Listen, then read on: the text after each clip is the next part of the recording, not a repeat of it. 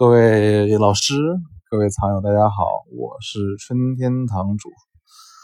今天我想讲一个话题，叫做古玩行骗人的那些事儿啊。这个事儿挺劲爆的，是吧？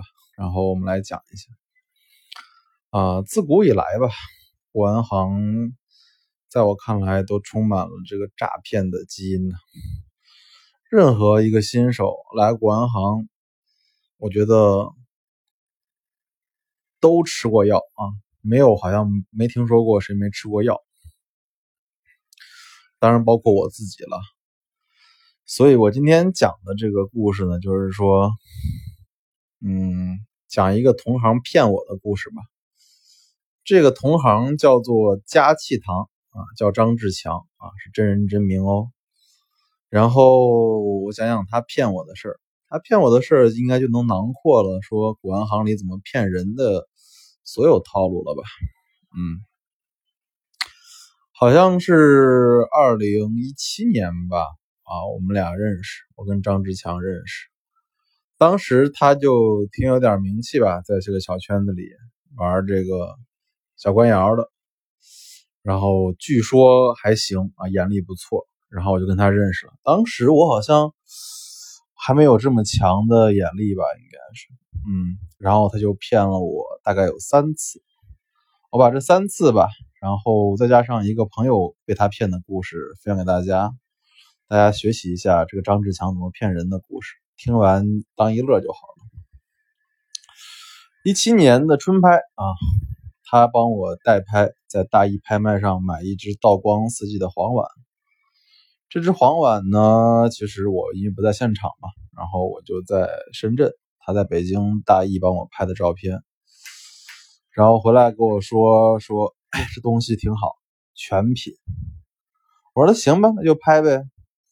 最后好像是五点三万落锤吧，然后寄回家，我一看，碎粘，然后我就问他。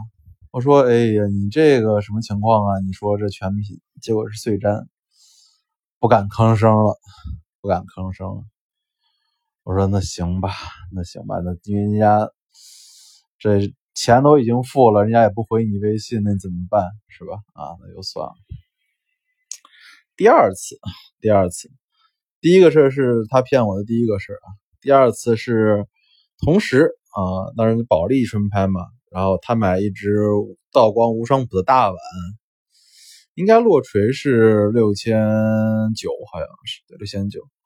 然后我买回来的时候，他说那就加一千五吧，你八千四拿走。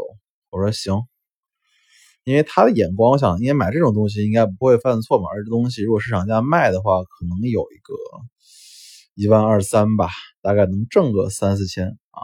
这时候我觉得还是有利润空间的。结果一拿到他手之后呢，发现不太对，反正不开门，不知道是后仿道光还是现代仿道光，但是东西肯定不是道光的。然后找他要退货，他说你也懂咱这行的哈，买了之后不能退。我说那行吧，那既然都说这事儿了就行。这是两次了啊，然后好像上个月。然后我一客户要到我家，想买走我这个道光的碗，我说这碗存疑啊，可能不对的啊。他硬要买，他说他要送人嘛。我就讲了这故事，我说我是从就是小高小张是从保利买的，我从小张这买回来的。然后客户就去找小张问，说这个碗到底怎么看？小张这时候说我没有卖过春天堂这只碗。我一听都乐了。啊，我说你自己卖的都不敢吭声了吗？然后他还发朋友圈啊，说这个碗是我自己把它商标贴上去，然后伪装成他的东西卖。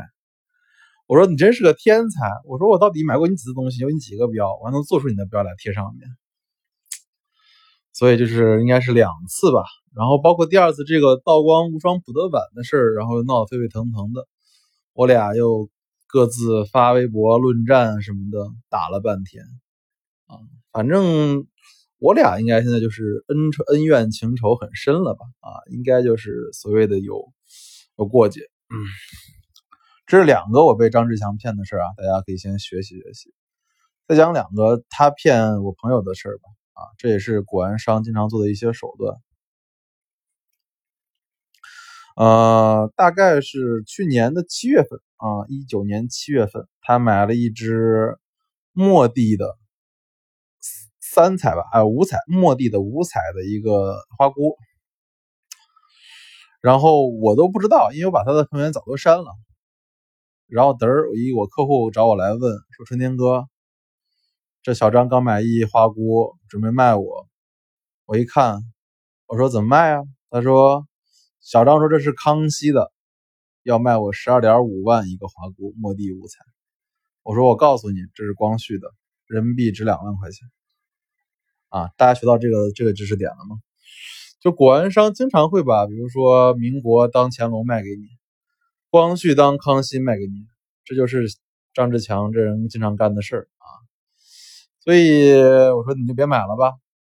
然后他把我的话截图给张志强，张志强说我没有眼力，说这东西是康熙的，所以这行啊真真假假，假假真真，大家自我评断就好了。再讲个第四个吧，也是张志强骗我另外一客户广州老朱的故事。广州老朱这个人其实是一个挺不错的人，呃，喜欢买官窑。小张不是这个晚清官窑玩的还行嘛，然后就去买，结果因为他刚入货不认识。小张说：“这一对是上海梦公司库出的，一对小碟子，这是光绪官窑，花了多少？两万七千五，好像是买回来，然后这东西就放这儿了。好像到了差不多十月份吧，这个老朱又在我这儿买东西，认识。他说：‘我给你看个东西吧。’我说：‘啥？’他说：‘在佳吉堂买了一对碟子，官窑的。’我一看，我说：‘这个不就是民国的吗？民国仿。’乾隆的，这光绪官窑的吗？这是玲珑瓷呀。我这买起来也就五六千吧。